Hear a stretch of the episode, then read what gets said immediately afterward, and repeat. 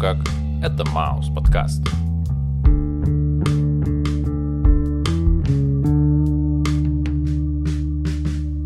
Привет, чувак. Йоу, Как твои дела? путем. Сегодня мы будем разговаривать с тобой про группу Сплин и их гранатовый альбом. И самое забавное это то, что разбор этого альбома я делал не один, а вместе с моей женой. И мне очень понравилась ее итоговая фраза «Оставь мне моего милого и доброго Сплина». Видимо, она больше со мной не будет слушать музыку. Слушай, а для меня наоборот, это группа, ну, наверное, не, не входит в топ э, три моих лучших группы русских. Ну, по крайней мере, потому что, наверное, все-таки для меня это что-то, э, что-то, что отсылает меня вот к общажным э, временам, когда конец августа, ты приезжаешь в общагу на заселение, и там уже около входа сидят типы с гитарами, э, абы как умеют на них играть, там пару аккордов заучили и поют «Выхода нет», «Орбит без сахара» и вот самые хитовые песни с плена. Поэтому э, я, можно сказать, заслушал его до дыр. Окей, давай начинать. Этот подкаст имеет возрастное ограничение. В нем мы разговариваем о музыке и текстах и рассматриваем это исключительно с точки зрения объекта творчества. В данном выпуске в процессе разбора текста песен мы можем упоминать о зависимостях или использовать нецензурную лексику. Продолжая прослушивание данного подкаста, вы подтверждаете, что вы уже достигли возраста 18 лет. И первый трек под названием «Весь этот бред». Этот трек как будто про отношения с девушкой и про различные этапы отношений. А если быть более точным, то это как будто про то, как мы, как слушатели, находимся в моменте, когда девушка уже очень сильно его пилит. Ну и, можно сказать, лечит. И чтобы она его не отвлекала, он отключает телефон и вместо разговоров предлагает погадать на картах Таро и кофейной гущи. И при всем этом она вызывает в герое явный сексуальный интерес, потому что ее красотой можно любоваться вечно, как прямоугольным узором или вечно зеленым цветком. Или длинными ногами и узкими пальцами. А вообще, по-моему, про прямоугольники, э, мне кажется, это то, что вроде как она и симпатичная, но при этом она простая, как две копейки. А он как будто бы немножечко более утонченная личность, и ему с ней достаточно скучно. А вот и а, думай, чему следовать? Инстинктам размножения или же а, поддаться чему-то более высокому и бросить ее? Трек номер два называется «Достань гранату». И вообще, ну, когда я готовился, я не совсем понял, о чем песня, поэтому начал гуглить и нашел все-таки интервью с Васильевым, где он сам рассказал об этой песне. В общем, что он говорит. Написана она в период жизни, когда хочется все взорвать. Наверное, единственный раз перенес в песню эмоции дословно. Ну, то есть, действительно, хотелось достать гранату, выдернуть чеку, ну и взорвать всех, в общем. Как будто бы это про какое-то раздражение. Ну, наверное, да. И вообще, вот я заметил такую штуку в песнях Сплина, то есть ты меньше, наверное, зацикливаешься на тексте и больше поддаешься каким-то эмоциям, что ли. Для меня этот трек словно про тот момент жизни, когда ты начинаешь выстраивать в голове образы из обломков воспоминаний.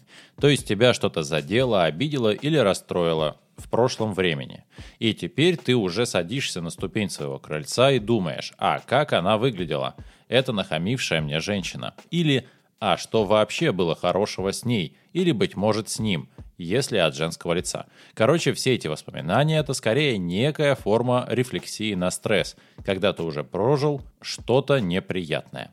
И тебе хочется лишь только одного — сделать так, чтобы эти мысли больше не возвращались, или, фигурально выражаясь, взорвать это кедрение фене. Третья песня под названием «Орбит без сахара».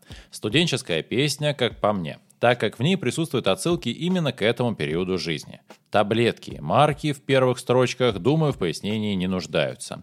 Так же, как и тишина в холодильнике с поехавшими на дачу родителями. Короче, девчонка осталась дома, предоставленной самой себе. Трубки телефона не поднимает, но слушает музыку на CD, смотрит кино, например, от заката до рассвета, и играет в компьютерные игры, где на текстурах стен написано «Duke Nukem must die». Потом ее клинит, и она выбегает голой через лестницу на улицу. От стыда решает повеситься, но это как-то понарошку, так как институт, экзамен и сессия. Короче, это не просто студенческая песня периода открытия дверей сознания. Это скорее социальная трагедия периода 90-х, когда стало можно все, но было это очень напускным, ведь главное, чтобы изо рта хорошо пахло, и не заработать сахарный диабет от избытка сахара в жвачке.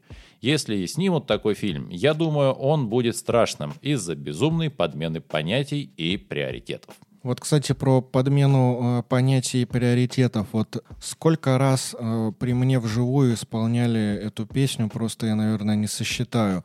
И причем это всегда делали разные люди в разных компаниях и, как правило, под градусом. Вот. Ну и знаешь, что я заметил? То, что все они очень как-то весело исполняют, как будто это такая беззаботная песенка, а, которую можно там исполнить под пару бутылочек пива. Вот. А на деле эта ситуация страшная. А, молодая девушка, возможно, первый курс, и у нее очень много психологических проблем, и она пытается как-то их выразить, вот она голая ходит, еще что-то делает, а никто этого не замечает, и ситуация-то усугубляется. Ну, она в первую очередь усугубляется приемом различного рода препаратов, так что... Ну, наверное, да, но она-то думает, что так ей будет лучше, но никто ей не скажет о том, что нужно остановиться и проработать ее проблемы. По крайней мере, в 98-м. Когда о психологах особо не слышали, но э, таблетки и марки уже существовали, к сожалению. Наркотики — это говно. Трек номер четыре «Приходи». И вот, как я уже сказал, что не нужно дословно вчитываться в текста группы «Сплин», и лучше поддаться веянию настроения. А именно вот эта песня «Приходи», ну, слушай, она супер какая-то загадочная и таинственная, что ли. Есть в ней какой-то такой нуарный подтекст. И на самом деле песня мне действительно нравится. Я, бывает, ее частенько слушаю, когда, ну, вот я куда-то еду в такси на длительное расстояние, особенно э, вечером, и ты вот сидишь, смотришь в окно, слушаешь этот трек, и атмосфера становится интересней. Сказать, что это э, плохая песня, я, наверное, не буду, потому что она мне нравится. Может быть, она не самая популярная, но э, для меня она, наверное, одна из лучших в творчестве группы Сплин. Вообще, по факту, это очень интересный взгляд на состояние человека, когда он разбит и одинок. И фактически просит помощи у кого-то, но у кого непонятно. Ведь когда ты депрессивный котик, ты не можешь собраться с мыслями, и ты сразу все и все в одном лице. И главное, что ночь чернеет впереди, а значит и ни одного луча солнца не видно. Но главное помнить и не забывать, что самый темный час именно перед рассветом.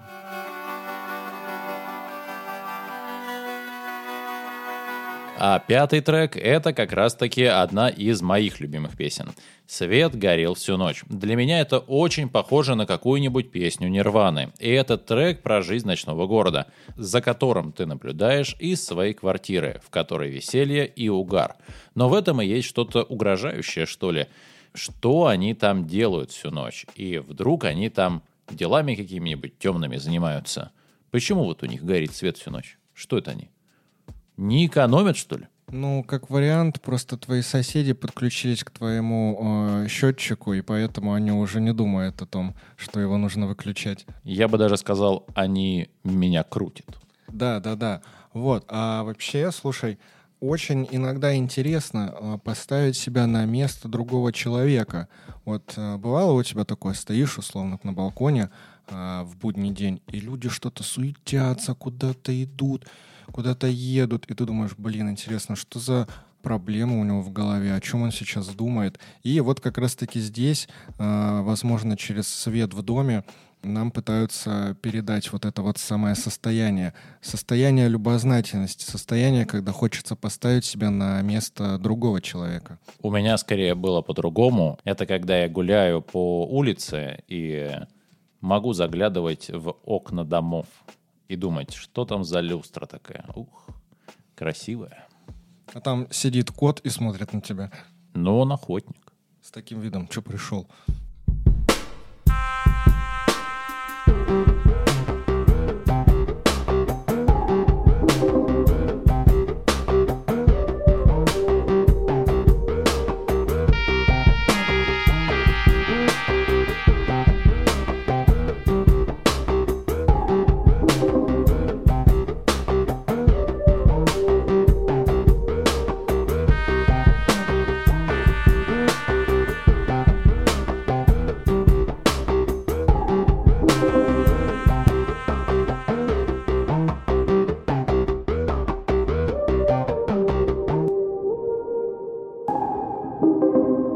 Трек номер шесть называется «Люся сидит дома». И, если честно, здесь э, вся песня чуть ли не отсылка к другой знаменитой песне группы Beatles э, «Lucy in the Sky with Diamonds». То есть э, Lucy Sky Diamonds, Люся сидит дома. Первые буквы этих слов образуют аббревиатуру LSD. Или LCD телевизор. Ну да, но мне кажется, здесь не о телевизорах, а скорее о веществах, и, в общем, про э, состояние под э, самыми этими веществами, то есть про различные трипы и отсылки э, к Алисе в «Стране чудес». В общем, песня такая интересная, с изюминкой, я бы сказал. Да, в общем и целом я с тобой согласен. И, как утверждается в третьей, четвертой строчке песни, «Новый день, новый трип, каждый день новый трип». Ну и, видимо, героя песни размазывает там не по-детски. Ну, в общем, я думаю, что это можно было бы назвать неким, ну, переосмыслением песни Битлз. Или, правильнее сказать, наш ответ. Западу. Хотя... Ну да. Ну да.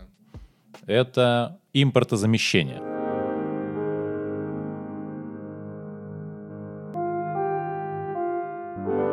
Седьмой трек «Бог устал нас любить».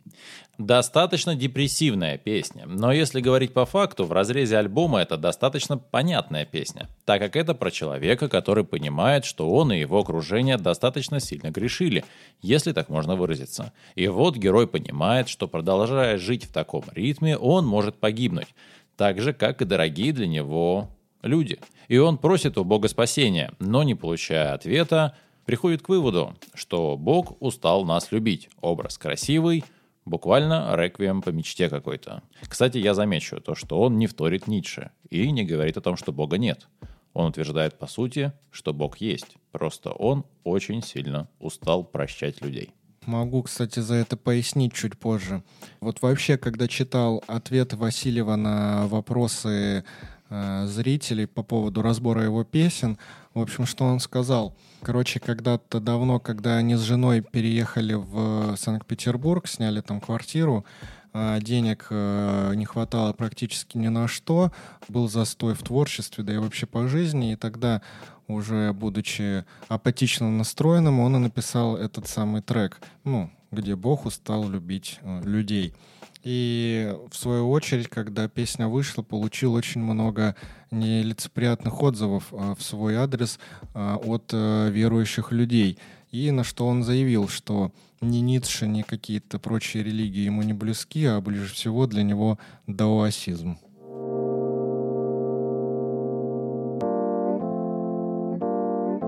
В общем, восьмой трек называется «Катись колесо». И но мне кажется, эта песня о том, что, ну, и черт с ним, ну и пусть будет так, как и будет, и мне вообще не важно, что там будет в будущем. В общем, чел устал, ему все надоело, а, может быть, опять же, веяние той эпохи, когда а, было множество, когда зарождалось множество субкультур и появлялось а, множество всяких препаратов, и, в общем, он запутался во всем этом деле и просто забил. Кстати, мне кажется то, что это образ надоевшей жизни. Или, если быть более точным, надоевшего всего. Причем здесь можно встретить размышления на тему того, кем ты являешься. То есть орудием в чьих-то руках или человеком, что использует инструмент. Для меня эта песня в формате «да пошло на все», протестная и прикольная, во многом панковская. Знаешь, что состояние, когда устал думать. GG.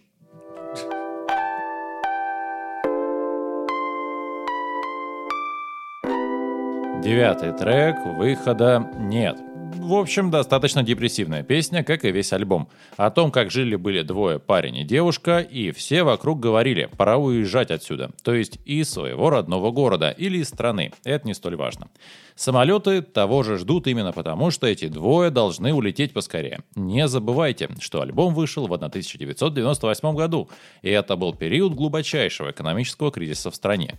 Нужно вписать в чью-то тетрадь, для меня это звучит подобно миграционным журналам. То есть, уезжая из родной страны, ты как бы вырываешь себя с кровью, а вписываешь себя подобно мигрантам, приезжающим в другие страны.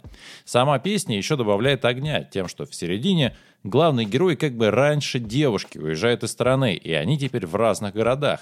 И он все пытается до нее достучаться своими песнями и мечтает проснуться с ней в одной постели. А та самая девушка с глазами из синего льда – это тот прекрасный образ, что увез с собой герой. Ведь, как мы знаем, все плохое забывается, а хорошее остается. Но я вижу несколько иначе эти образы. В общем, для меня та самая девушка с глазами из самого-самого синего льда — это как будто бы собирательный образ, э, ну, скажем так, всей постсоветской молодежи, ребят и девчат в возрасте до 23 лет, когда вы условно заканчиваете учебу и сталкиваетесь с реальностью, и все, о чем вы думали раньше, все ваши э, наивные представления о жизни, они разбиваются — а именно разрываются э, крупнокалиберными э, пулями из того самого пулемета. Вот твои все надежды и мечты, они тают. Вот я думаю, что как будто бы в этом ключе. Но песня, да, она очень грустная, но при этом насколько же, черт возьми, весело ее исполняли в общаге. Просто у них свет горел всю ночь.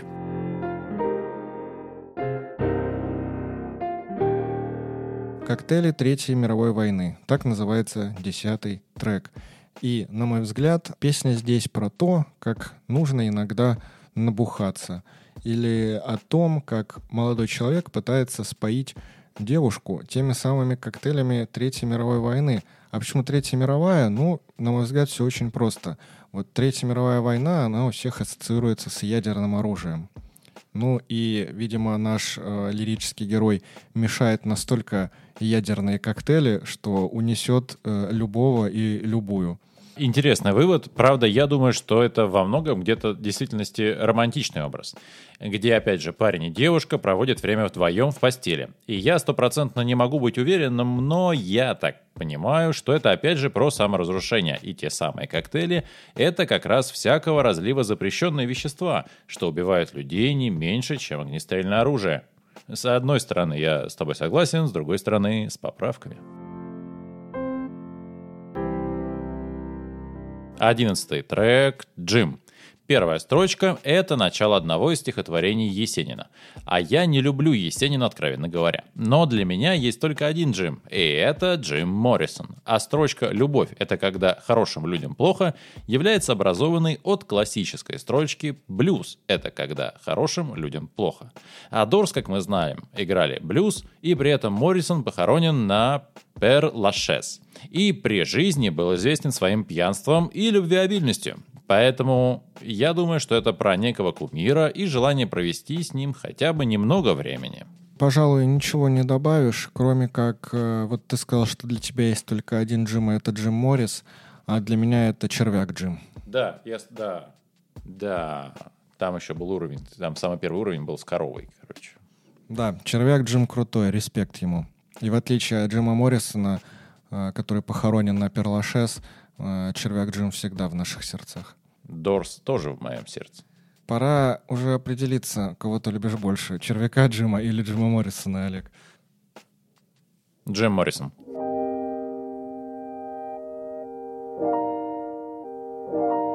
Трек номер 12. Э, Мария и Хуана. О, Господи, почему именно мне достаются такие песни? Ну, в общем, э, все просто. Мария и Хуана — это два имени, созвучные со словом «марихуана». Да-да-да, именно с ней. И, в общем-то, песня здесь про то, как э, главный герой пытается бороться с данной зависимостью. И, насколько я понимаю, вот во втором куплете про черное, про белое, про то, что ему осталось два ряда, ну, вроде как это отсылка к шашкам — когда ему остается прыгнуть до, два ряда до того, как он станет дамкой. Ну, я так понимаю, если он становится дамкой, то все, он свою зависимость поборол. Прикольно, потому что у меня вообще противоположные мысли появились. А, дело все в том, что понятно то, что это действительно про марихуану, но выделить для себя могу следующее. В конце трека играет какая-то, ну, словно ария такая там, кто-то поет на заднем фоне.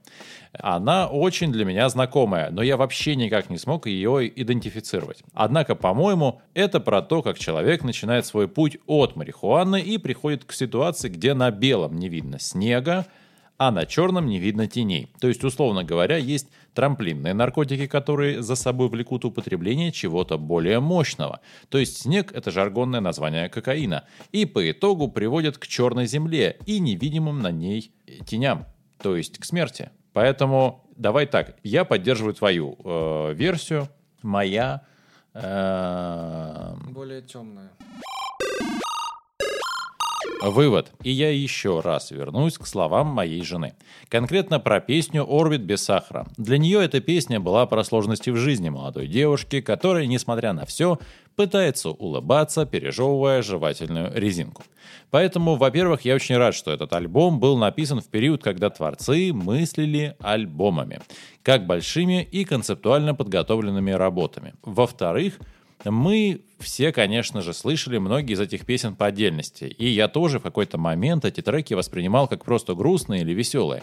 Но сам альбом делает как бы полный круг. И от детской или студенческой увлеченности веществами в итоге мы приходим к смерти. Альбом словно предупреждает нас об опасности таких веществ, лишая слушателя всяких иллюзий на этот счет. Немного грустный и в то же время очень актуальный альбом по сей день. Хосе. Если написать одним словом «иди отсюда», то одни уйдут, а другие придут. Спасибо за прослушивание нашего подкаста. Не забывайте его оценить и обязательно подписывайтесь на Яндекс Музыка, Apple Podcasts, мы в группу ВК, Telegram и, конечно же, звук. Ну а с вами был, э, пожалуй, лучший подкаст, помогающий разобраться во всех видах пива, Маус подкаст.